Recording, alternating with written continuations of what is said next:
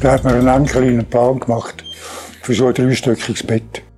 Und daneben hat sie äh, den nochmal gezeichnet und gesagt, das ist für die Lia, für meine Cousine. Die ist drei Wochen älter. Und dann hat sie erst das gemacht.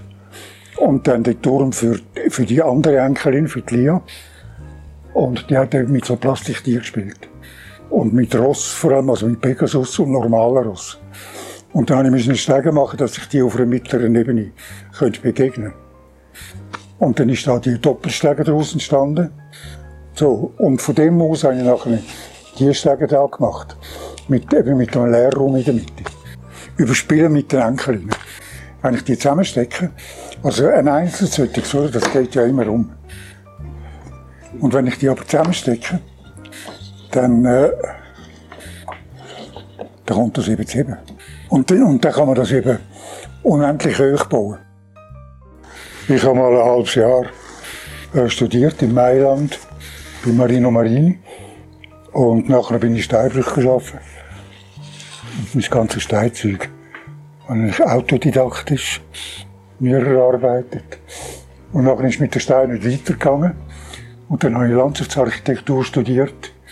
Ich dachte, da können wir dann mit einem grossen Trag so ganze Landschaften modellieren. Und ich habe aber während dem Studium äh, gemerkt, dass es dort noch ganz andere Sachen gibt. Also im Studium habe ich dann äh, Landschaftsplanung und äh, Ökologie haben mich dann vor allem interessiert. Und das sind Sachen, die ich eigentlich gar nicht anschauen wollte. Aber das ist wirklich sehr fruchtbar für mich. Eben auch von der, von der Möglichkeit von, von Beziehungen schaffen und Beziehungen sehen zwischen den einzelnen Landschaftselementen und dann von dem aus weiterschaffen.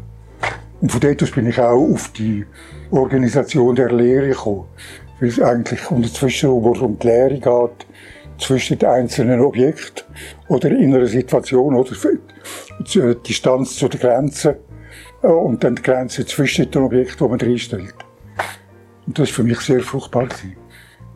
Das eigentlich abseitige Studium. Ich will wegkommen einfach von der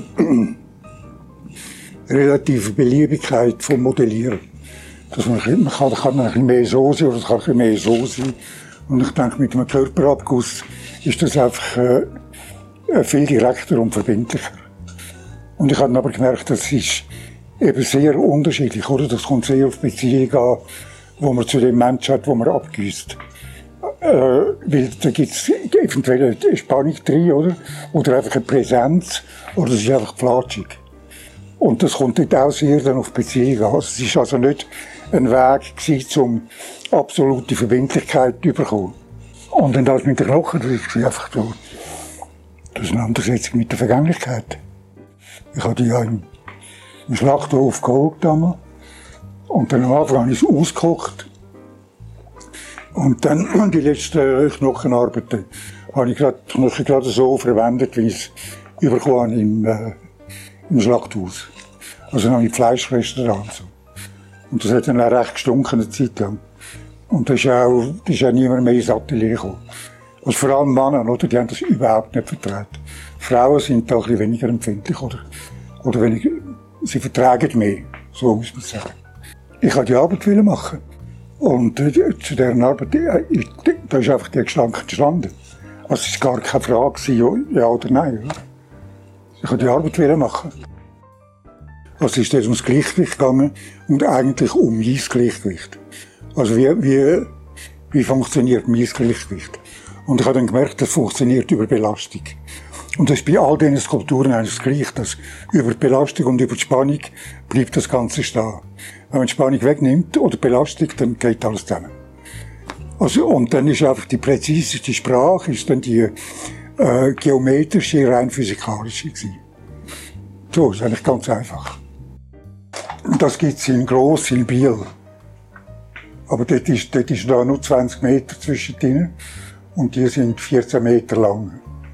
Und ich habe nachher, nachdem ich das in Biel gebaut habe, habe ich das noch mehr in die Länge gezogen und dann ist eigentlich klar, also wie das funktioniert. Das, ist, das hängt nicht einfach so im Seil wegen der Schwerkraft, sondern das eben äh, durch Gesetz von der Geometrie und von der, und von der Spannung.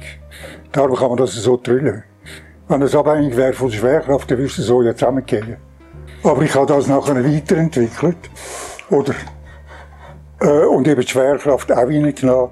Und dann hat es äh, eine Brücke gegeben, wo auch so an Pendelstützen aufgespannt ist und das Gewicht, statt dass das einfach total gespannt ist, bringt dann das Gewicht, das da drin ist, das bringt dann Spannung ins ganze System.